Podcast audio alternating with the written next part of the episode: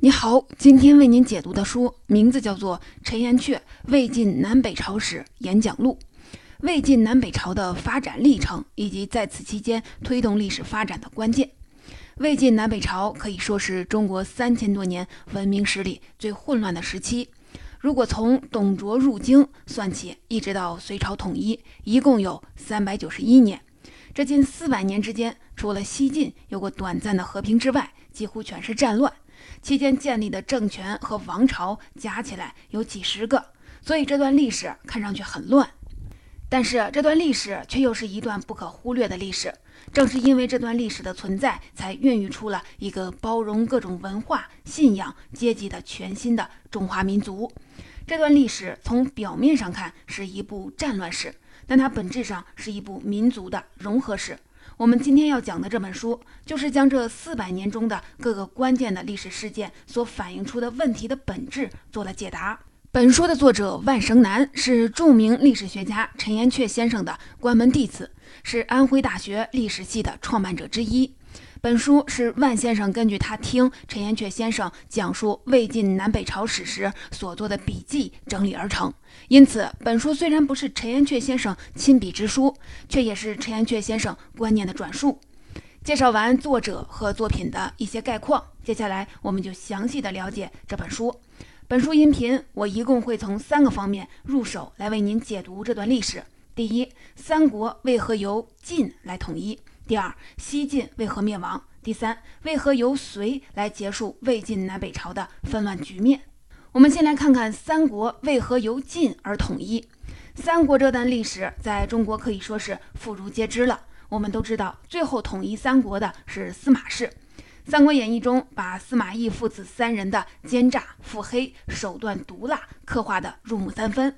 根据《三国演义》的剧情来说，晋朝之所以取代曹魏政权，进而统一中国，很重要的原因就是因为司马懿父子的足智多谋和阴险狡诈。当然，司马氏能取得天下，确实和司马懿父子高明的政治手腕有直接的关系。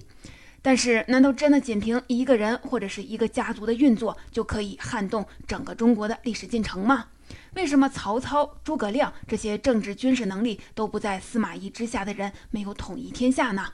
历史的答案自然不能这么简单。那么，真正促使魏晋统一三国的原因到底是什么呢？书中给出了一个出人意料的答案，那就是司马懿继承了袁绍的遗志。我们都知道，曹操在官渡之战中战胜了袁绍，进而统一了中国北方。在《三国演义》中，袁绍的形象一直都是刚愎自用。优柔寡断，正史中的袁绍也好不到哪儿去。《三国志》中记载，郭嘉评价袁绍就是想礼贤下士，却不会用人；做事头绪太多，却不得要领；喜好谋划，却没有决断。就这么一个看似没什么王者气度的人，作者怎么会把他和老谋深算的司马懿联系到一起呢？要回答这个问题，我们就不能把目光只局限在袁绍和司马懿的个人身上。而是要看下他们所处的社会阶级。我们先来看袁绍，袁氏家族在东汉是一个不得了的名门望族。当时袁家被称作四世三公，就是说袁绍家往上推四代都有人担任三公的职位。三公在东汉是太尉、司徒、司空三个官职的总称，相当于丞相，也就是所谓的位极人臣。袁绍就是凭借他家祖上四世三公的政治资本，才成为东汉末年的第一大军阀。那么司马懿家族又如何呢？司马懿的父亲司马防曾经担任过京兆尹，相当于首都的市长。他的祖父、曾祖父也都担任过地方的行政或者是军事长官。虽然没有袁氏家四世三公那么风光，不过司马家也算是世代为官的高门大户。像是袁氏和司马氏这样的世代为官。在当时有影响力的家族被称为氏族门阀，或者叫儒家豪门。所以，作者所说的司马懿继承袁绍，指的并不是对袁绍个人意志的继承，而是指司马懿继承了袁绍所代表的氏族阶级的意志。氏族在中国古代是一个很特殊的群体，它是贵族与平民的中间阶层。氏存在的意义就是通过做官来实现自己的政治理想。而到了东汉时期，这些士族已经发展成了一个不可忽视的社会阶层。他们以儒学立身，门生故吏遍及天下。他们中的一些家族凭借这些政治资源发展壮大，成为当时的豪族，也就是我们所说的氏族门阀。那么，三国时期的主角曹操、刘备、孙权又都是什么出身呢？他们都不是氏族出身。三个人中出身最好的是刘备，有个皇帝叔叔的名片，但那已经是隔着十万八千里的亲戚了。《三国志》里讲刘备早年和老母靠卖草鞋为生。孙权呢？孙权出身也很一般，他的父亲孙坚开始不过是一个县城的小吏，后来是凭借着军功一点点做大做强的。三个人中出身最不好的是曹操，他的父亲是宦官的养子。宦官是当时最让人看不起的一类人，像曹操、刘备、孙权这样出身不好的人被称作寒门。他们的崛起完全是因为东汉末年战乱的原因。说到这儿，你可能就会发现，其实官渡之战也不是曹操和袁绍的个人战争，是他们代表的寒门与士族两个阶级之间的一次大战。不过袁绍在官渡之战败给了曹操，所以士族只能暂时隐忍，等待下一次机会到来。那就是曹操死后，曹丕继位的时候。曹丕想要称帝，这必须要得到当时势力强大的氏族阶级的支持。因此，看准机会的氏族集团开始在各方运作。这时，一个叫陈群的士人起了关键的作用。他向曹丕提出了九品中正制这一选官制度。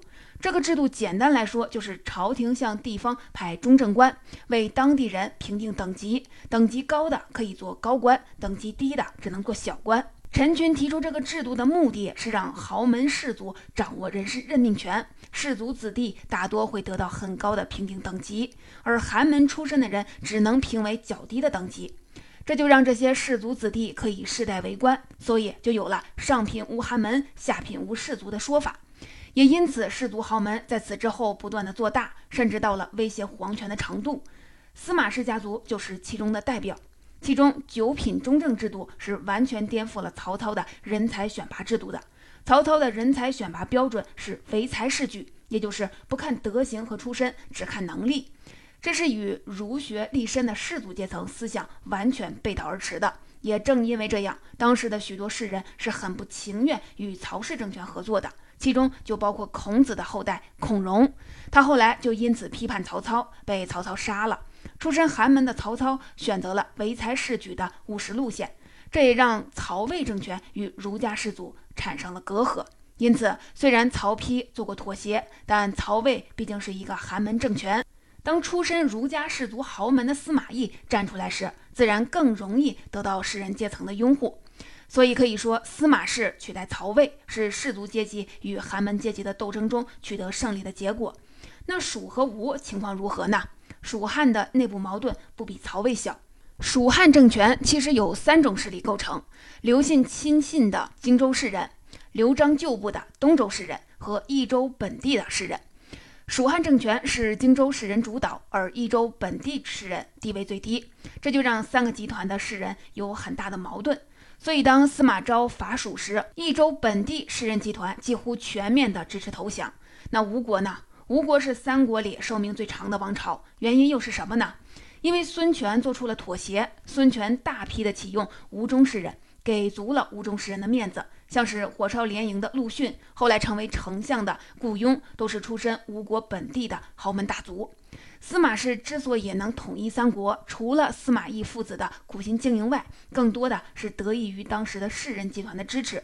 整个三国史表面上看是魏蜀吴三国的战争史，其实归根到底是儒家士族门阀与寒门军阀的斗争史。因此，司马氏父子，或者是后来一统天下的司马炎，所代表的绝不只是司马氏一个家族，他们所代表的是当时天下士族门阀的夙愿。司马氏统一三国，建立了一个以士族门阀为核心的西晋。要知道，西晋是一个极其短命的王朝，三十七年就灭亡了。之后就是五胡乱华、大动乱时代。那么，是什么导致西晋王朝的灭亡呢？西晋灭亡，表面上看是因为八王之乱，但是内乱在汉朝也有啊。汉景帝时期的吴楚七国之乱，声势可不比八王之乱小啊。那为什么西晋就因为八王之乱就灭亡了呢？这就要讨论第二个问题：西晋为何灭亡？作者给出的解释是霸州郡武备和封建制度的恢复。什么是霸州郡五倍呢？这里的州郡相当于现在的省和市，汉朝实行的是郡国制，郡县直接归中央管辖，封国归诸侯王管辖。但经过自汉武帝起几代皇帝对中央集权的加强，诸侯王几乎已经是名存实亡了。他们享受部分土地的税收，却没有军权，因此各地的军权都归属州郡的长官手中。东汉末年，天下大乱，很多军阀都是州牧或者是郡守出身。因此，当晋统一天下后，为了表示天下已经太平，州郡已经没有必要再留军队了，就将州郡的武装全部解散。让退伍军人去参加农业生产，来恢复帝国经济。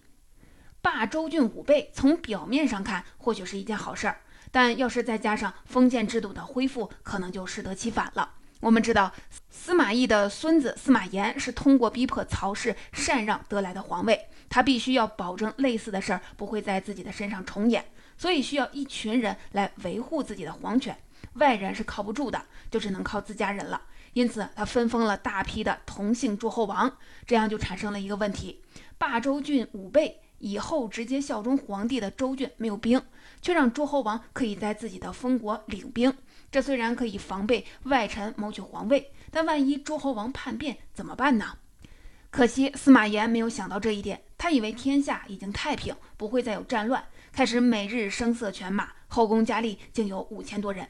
甚至还赞助他舅舅王凯大量的金银去和当时的首富石崇斗富，大臣们也每日的只知清谈，不谈国事，这样的中央怎么可能长久？因此，西晋建国二十五年就爆发了八王之乱。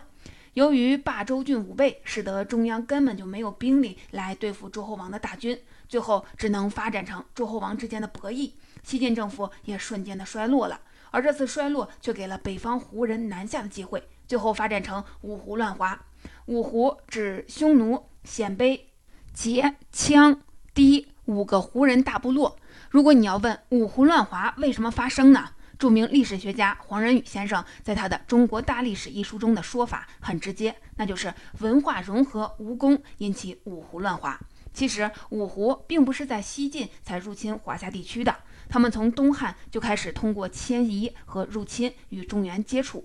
不过，虽然胡人迁入中原已经有上百年时间，但是汉人始终都抱着一种“非我族类，其心必异”的心态。胡人在中原日子过得并不如意，他们很多都被编入了驻守边关的军队，还有很多人成为了汉人家的奴工。后来建立后赵政权的羯族人石勒就曾被人贩卖为奴，甚至到了五胡时代，汉人代表的刘琨还大言不惭地给石勒写信说：“你们胡人反正做不了天子，不如到我们晋朝来做一个名臣。”这是多大的口气呀！要知道，刘琨当时是想让石勒来帮自己的。可能刘琨不知道，历史的潮流已经变了，天下已经不是汉人一家说了算了。自东汉以来的胡汉融合问题，现在终于到了该解决的时候了。虽然这个解决过程可能很漫长，也很血腥，但中华民族必须要经过这样一次涅槃重生，一个全新中国才能以一种崭新的姿态站立于世，那就是隋唐盛世。我们知道，最后是隋统一天下，结束了从五胡时期一直到南北朝的乱局。这期间，其实有很多人都有机会完成统一，但是这些人都没有成功。最后完成统一的是隋文帝杨坚。其实我们看下南北朝历史，就会发现它有一个和三国时期很像的结局。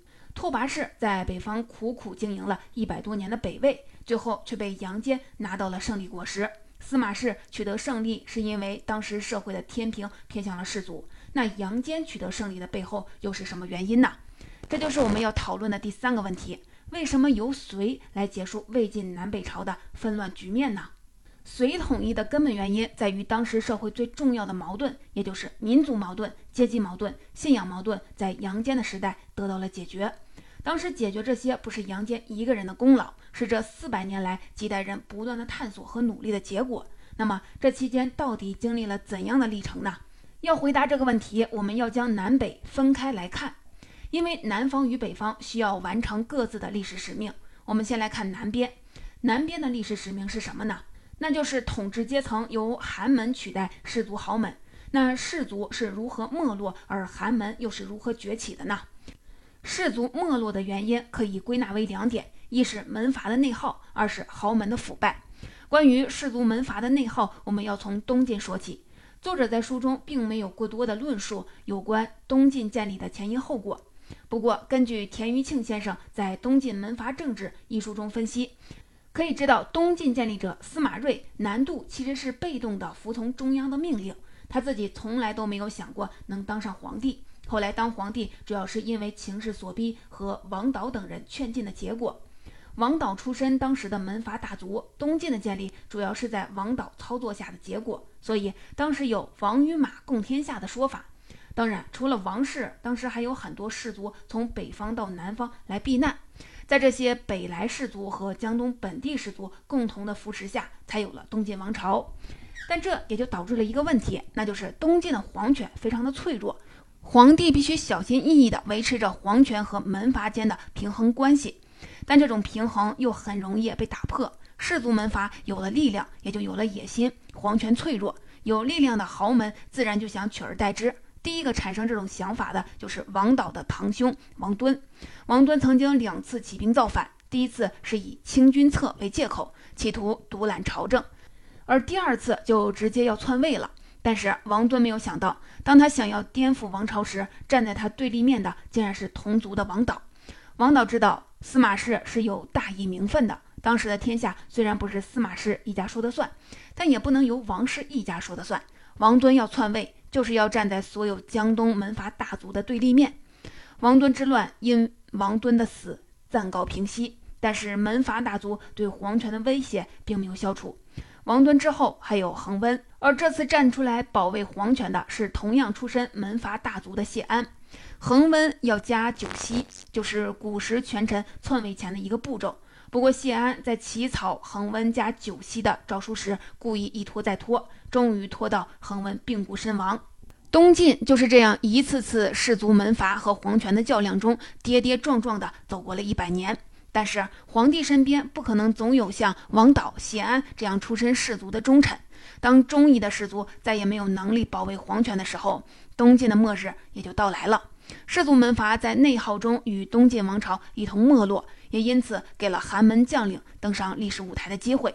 结束东晋的不是像王敦、恒温这样有野心的门阀士族，而是出身寒族的刘裕。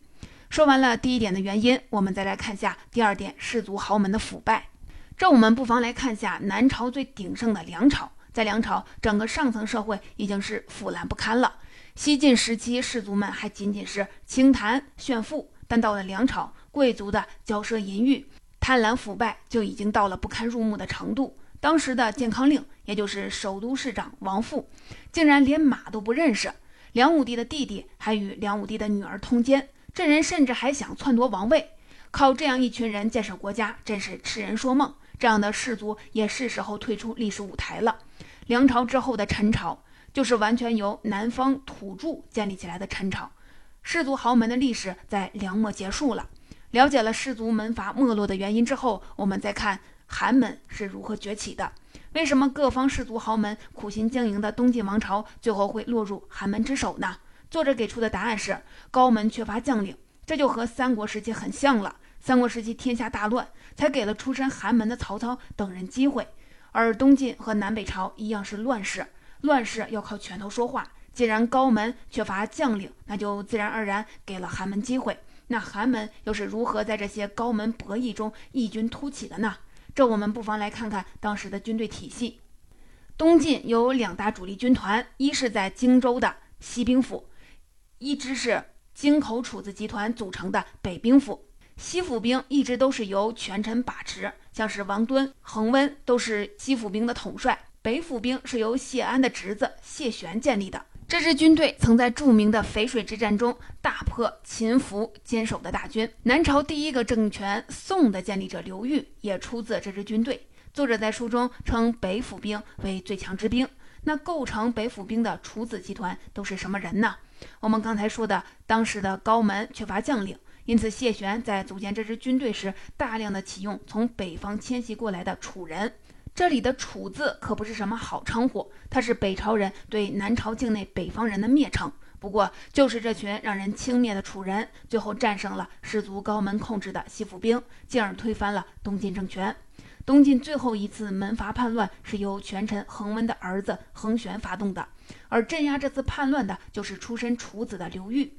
刘宋王朝的建立意味着一个由寒门阶级主导的南朝就此开始了。从三国到南朝，其实就是一部氏族的兴衰史。氏族门阀在东汉形成影响力，在西晋建立政权，在东晋权力达到了顶峰。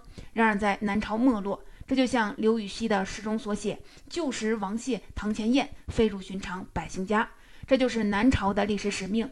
庙堂中的燕子终于飞入寻常的百姓家中，寒门阶级或者说平民阶级从此就成为了历史的主角。那么北朝呢？北朝的历史使命又是什么呢？答案是民族融合。北方的情况要比南方更复杂。南方只是汉人内部的矛盾，但北方可就是多民族间的矛盾了。西晋灭亡之后，北方是五胡十六国时期，胡人南下入主中原，面临最大的问题就是如何以少数的胡人来统治多数的汉人。他们选择了一个最顺理成章的办法，那就是接受汉人先进的文化，以汉治汉。其实胡人汉化并不是从五胡乱华时开始的，从东汉开始，胡人就已经开始接受汉人的文化了。建立第一个胡人政权的刘渊，就因为自己是匈奴单于的后代，祖上与汉朝联姻，就自诩为汉朝的继承人。建立后赵的石勒、前秦的苻坚，这些胡人皇帝也都大力的推行儒学和汉文化。不过汉化最深刻的，还要说鲜卑的北魏政权。那么北魏的汉化又经历了怎样的历程呢？北魏在太武帝拓跋焘的努力下，统一了中国北方，这就是南北朝、中北朝的开始。如何统治这片广阔的疆土，是北魏政权需要迫切解决的问题。因此，汉化势在必行。但汉化并非是一帆风顺的，不同文明之间的碰撞势必要引起各方势力的冲突，而冲突的背后，可能就要有人为此献出生命的。第一位做出牺牲的，就是出身名门的汉族诗人崔颢。崔颢牺牲的直接原因是国史之欲，就是崔颢奉命为北魏修筑史书。汉人史官修史从来都是毫不遮掩，有什么写什么，好事坏事全都写，这就让鲜卑人接受不了的。当他们看到崔颢写的鲜卑黑历史时，自然是愤满难平，所以崔颢也因此就被杀了。当然，这只是崔颢被杀的表面原因。那么，崔颢之死真正的原因到底是什么呢？作者的解释是因为胡汉的学术文化水平存在差异。崔颢是士人，同时是北魏重臣。我们之前说过，士人是要通过做官来实现自己的政治理想的。那崔颢的政治理想是什么呢？那就是整齐人伦，分明种姓。这句话是什么意思呢？就是让朝廷用人应该兼顾一个人的学识和出身。也就是说，一个人必须既要出身名门，而且要有相当的文化修养。尤其是要精通儒学才可以做官，不难看出，崔颢是想要在北魏建立一个如同晋朝一样的以儒家士族为主导的政治体系，但他却忽略了鲜卑人的感受。鲜卑贵族大多都没有什么文化，更别说要精通儒学了。崔颢的这个主张，无疑是要把当时的鲜卑贵族全都撵出政坛。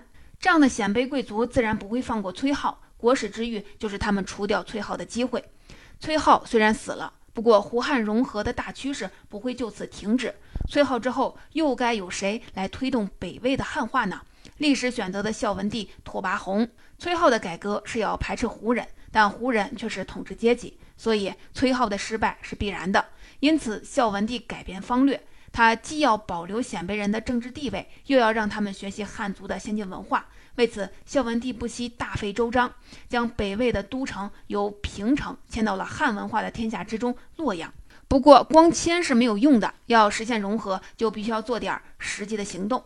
而孝文帝的第一项举措，就是将鲜卑的复姓全部改为汉人的单姓，他自己也将名字拓跋宏改为了元宏，然后规定朝堂上所有人必须讲汉语，不得使用鲜卑语。这就强行为鲜卑贵族变为文化士族打通了一条道路。最后，他也不忘吸取崔颢的教训，规定选官只看门第，不看才学。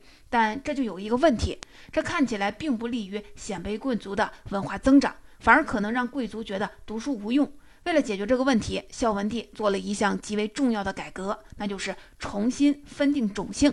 他将胡族中的木、鹿。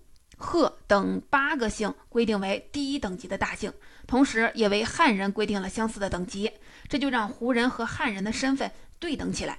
相同等级的家族就是门当户对，是可以通婚的。胡人与汉人通过婚姻融合，那么胡人的汉化也就成了顺理成章的事儿了。孝文帝的改革看起来是天衣无缝，几乎照顾到了胡人与汉人所有大族的面子，但是他却忽略了一件事儿，那就是在北方驻守边关的六镇军队没有纳入到他的改革范畴，这也造成了后来的六镇兵变，北魏分裂。那么六镇造反的原因到底是什么呢？书中给出的答案是本宗旧类各个荣显。这句话是说，同姓的一家人，有的留在了京城做官，有的去边镇当兵。而在孝文帝太和改制之后，在洛阳做官的人受到了汉文化洗礼，都变成了达官显贵；驻守边关的将士却被遗忘了。军人还是军人，胡人还是胡人，这种待遇的差别造成了边关将士的不满，最后终于发展成了叛乱。六镇兵变之后，北朝又发生过胡化，这好像是历史的倒退。不过，作者却认为这一次的胡化是胡汉人民又一次交混产生的一种新的局面。如果按照孝文帝的汉化一直进行下去，北朝也可能出现晋朝的那种腐败现象。这一次的冲击反倒使历史又多了新的可能。六镇兵变让北魏分裂为西魏和东魏，西魏由宇文氏把持，最后变为了周；东魏由高氏把持，最后变为了齐。起初，北齐是要强于北周的。因为六镇起兵后，北方的主旋律是恢复胡人制度，因此北齐的高欢顺应了这种制度。北周的宇文泰想要一与高欢一争高下，首先也必须要顺应当时的潮流，但又不能像高欢一样纯粹胡化，因此这就要借助汉人的先进制度。宇文泰顺应鲜卑人反汉化的潮流，以鲜卑部落旧制为基础，建立有贵族性质的府兵制，就是让部族的子弟平时务农，战时当兵。同时，他将府兵军士的姓改为了将领的姓，而将将则不分汉人和胡人，只依据军功高低，全部改为鲜卑姓氏。这就将士兵与土地绑定在了一起，而使全国变成了一个大兵营。兵营中，无论你之前是胡还是汉，现在都要以鲜卑为主导。这虽然是一种民族融合的形式，但却不是以汉为主，反倒是以胡为主。军事改革之后是礼制改革。刚才说了，宇文泰并非要全盘胡化，他也需要借助汉人的先进制度。这里他没有选择汉朝或者是晋朝的礼制，而是选择了周礼。这是因为周礼的内容相对比较原始，这能让胡族更容易接受。宇文泰的政策中，物质是主要的，他只想强军，在竞争中战胜北齐，而文化只是配合之用。但这也就意味着宇文氏所代表的北周不会取得最后的成功。这种以胡为主、以汉辅之的体制，终究是要被以汉为主、以胡辅之来取代。而完成民族融合最后一步的人，就是杨坚。杨坚在掌握北周军政大权后，就下令恢复府兵的汉姓，将氏取胡姓，就是胡人。恢复汉姓就意味着他们成了汉人，也意味着汉化才是主流。府兵从以胡为主变成了以汉为主，也就是说，这已经不是一支胡人的军队，而是一支汉人的军队。北方的民族融合至此完成，最后只需要杨坚率领这支经过胡汉融合、浴火重生的军队，横扫六合，将天下重归一统了。总结，以上就是我就陈寅恪《魏晋南北朝史演讲录》这本书跟您分享的内容。首先，我们讨论了三国由晋朝统一的原因。司马氏之所以能统一三国，除了司马懿父子的苦心经营外，更多的是得益于当时士人集团的支持。整个三国史表面上看是。魏蜀吴三国的战争史，其实归根到底是儒家士族豪门与寒门军阀的斗争史。因此，司马懿父子，或者是后来统一天下的司马炎，所代表的绝不只是司马氏一个家族，他们所代表的是当时天下士族豪门的夙愿。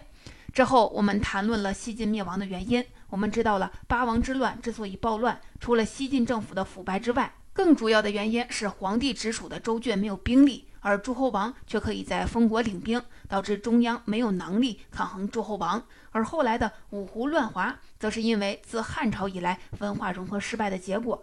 最后，我们讨论了为何由隋来结束魏晋南北朝的纷乱局面。最主要的原因是杨坚所在的时期民族矛盾和阶级矛盾都得到了解决。南方氏族豪门在内耗中衰落在奢豪中腐朽于是给了寒门真正走向历史舞台的机会。而北方胡汉融合经过了几代人四百年的努力终于在杨坚手中完成。至此一个以汉文化为主胡文化为辅以儒学为主世道兼容的全新中华民族在经历了四百年的动乱之后终于完成涅槃。之后诞生的是更加开放包容的世界性帝国那就是隋唐。